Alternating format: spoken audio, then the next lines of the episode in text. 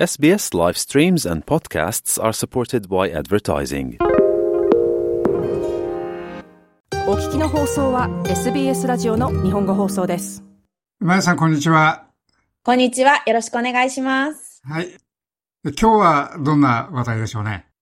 はい。今日はですね、オーストラリアの夏のフルーツをご紹介したいと思います。はい。夏のフルーツっていうと、ピンとくるのはスイカなんですけど、スイカですかね？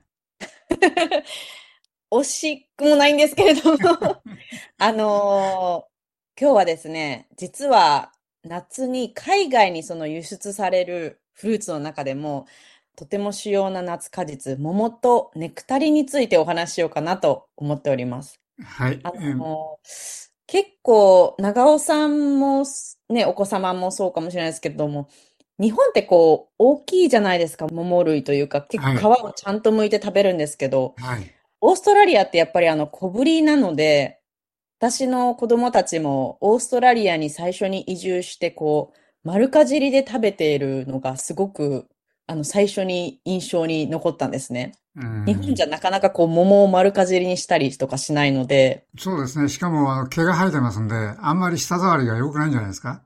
そうですね。産毛がね、桃なんかは入っておりますし。まあでも、それぐらい、あの、本当に小ぶりで、オーストラリアの桃やネクタリンは結構歯ごたえもあるので、あの、とても美味しいフルーツですし、まああの、すごく驚いたことに、この桃とネクタリンの主な生産地って実はビクトリア州なんですね。それで、あの、そのビクトリア州からやはり、こう、オーストラリアの各地にも行っているんですけれども、まあ、あの、皆さんマーケットやスーパーで今ちょうど時期なのでよく見かけると思うんですけれども、白と黄色の色が多分ありますよね。あの、例えばピーチでしたらホワイトピーチ、はい。で、イエローピーチって書いてありますし、まあ結構これそれぞれ、あの、種類が違うんですけれども、まあ、あの、同じ桃科なので、あとはちょっと品種だけが違うんですけど、これは結構それぞれで味も違えば、料理の仕方も様々で使えるので、ちょっとそのレシピも今日はご紹介しようかなと思っております。はい。お願いします。はい。で、まずあの桃なんですけれども、まあ、先ほど言ったように、外側はそんなに変わりないですけど、中の色が黄色と白色がありまして、まあ、日本でも黄桃と白桃っていう風にありますけど、イエローピーチとホワイトピーチっていう風に言われます。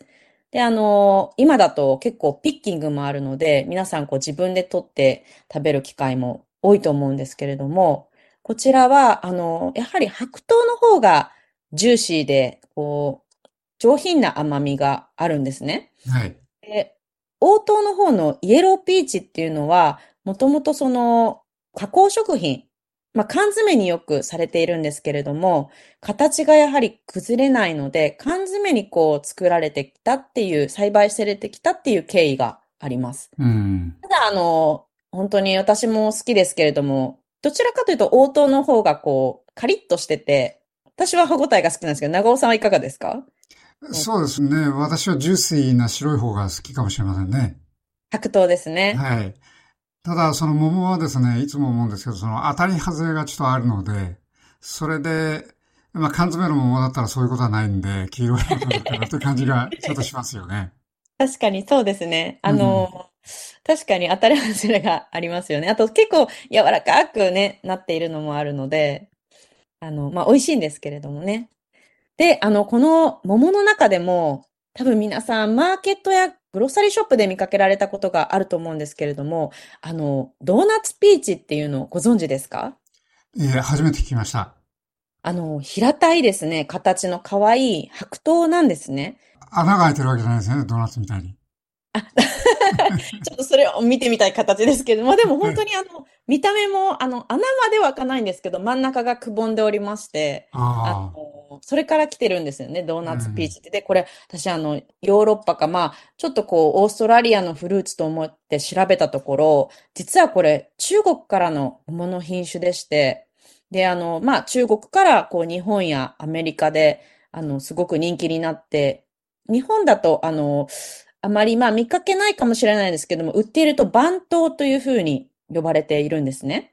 あ、どういうふうに書くんでしょうね。あの、番頭の番はですね、こう、虫辺に何番目の番っていうふうに書きまして、あー頭は桃っていう字ですね。うんはい、あまり見かけない感じですけれどうも、ん。実はこのそのドーナツピーチ番頭は中国では、西遊記のお話の中で孫悟空が食べた桃ということで。あの、はい、不老不死の力を持つそうで、ああ、そうですか。はい、っていう面白い桃もあるので、皆さうんんちょっと見かけたら、あの、一度試してみてください。番頭ですね。番頭ですうん。で、次にですね、まあ、桃からちょっと生まれたと言いますか、まあ、それの変種と言われているのがネクタリンです。まあ、ネクタリンも、もう最近はよくマーケットでも、あの、スーパーでも見られると思うんですけれども、こちらはあの桃と違って、産毛がないんですよ。ツルツルしているのが特徴です。はい、そうですね。ピカピカして見えますよね。そうですね。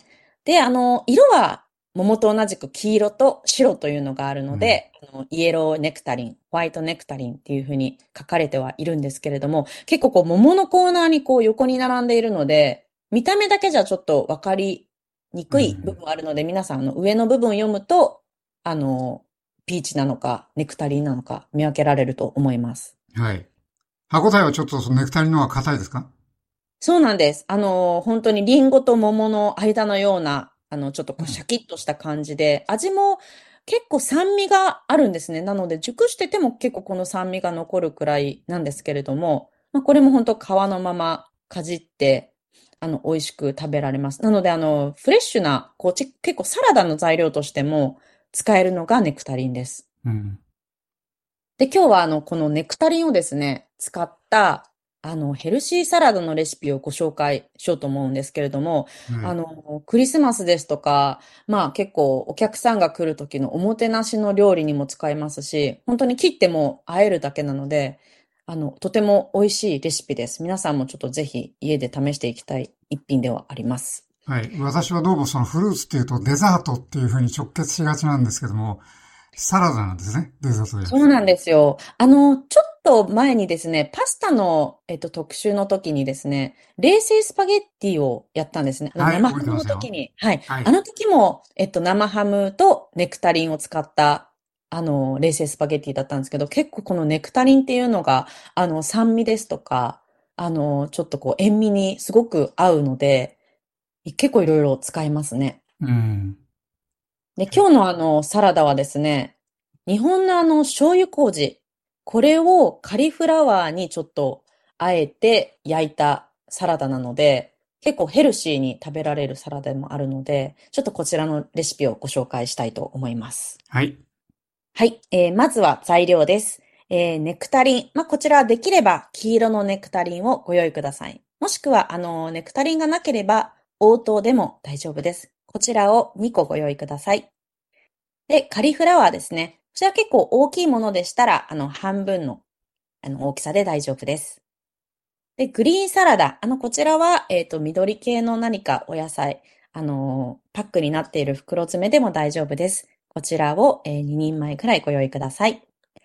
最後に、えーラディッシュですとか、パプリカですとか、ちょっとこう、色彩野菜があると、あの、色とりどりで美味しくなります。で、えー調味料ですけれども、えー醤油麹、こちら大さじ2です。もし醤油麹がなければ、日本のお味噌でも美味しくできます。で、ドレッシング用に、オリーブオイルが大さじ2。で、レモン汁、またはワインビネガー、もしくはあの日本のお酢を大さじ2。で、塩コショウ少々ご用意ください。で、作り方です。まず最初にカリフラワーを食べやすい大きさに分けまして、あの、焼くんですけれども、その前に軽く電子レンジで温めると火が入りやすくなります。だいたい600ワットで2分ほどすると柔らかくなります。この温めたカリフラワーに醤油麹を混ぜ合わせて、オリーブオイルをひいたフライパンで全体を3分ほど焼いてください。で、えグリーンサラダ。こちらはあの軽く洗いまして、食べやすい大きさにちぎり、ボウルに盛り付けておいてください。で、その次に、え薄切りにした色彩野菜。ラディッシュですとかパプリカなどをご用意いただき、ネクタリン。これをスライスします。あの、種を中た出して皮はつけたままで大丈夫です。で、焼いたカリフラワー。こちらすべてをグリーンサラダの上に盛り付けます。で、最後に、えーオリーブオイル。レモン汁またはワインビネガー、そして塩コショウをよく混ぜます。これは、あの、オイルとお酢が混ざると、こう、よく混ぜると乳化してくるので、それぐらいまで混ぜると、あの、風味が出て美味しく仕上がります。最後にこのドレッシングをですね、サラダ全体にかけまして、食べる直前、よく混ぜてお召し上がりください。はい、いかがでしょうか？はい、えー、美味しそうですね。涼しそうでいいですけどもね。あの、ネクタリンをこう、スライスするときにですね、包丁が種に当たると思うんですけど、この種をうまくパッと取る取り方ってあるんですかね？あの、ネクタリンもすごく硬いとちょっとね、取りづらいんですけど、私はあの、まず半分というかちょっと3分の1ぐらいのところで切って、で、3分の2のところにこう種が見えたところにフォークとかスプーンを中に入れ込むと、ポロッと取れることが多いです。あの、桃と違って結構ネクタリンの方が種があの、比較的剥がれやすいとは思います。ああ、そうですか。今度やってみましょう。はい。はい、どうもありがとうございました。ありがとうございました。SBS 日本語放送の Facebook ページで会話に加わってください。「l i」「いいね」を押してご意見ご感想をお寄せください。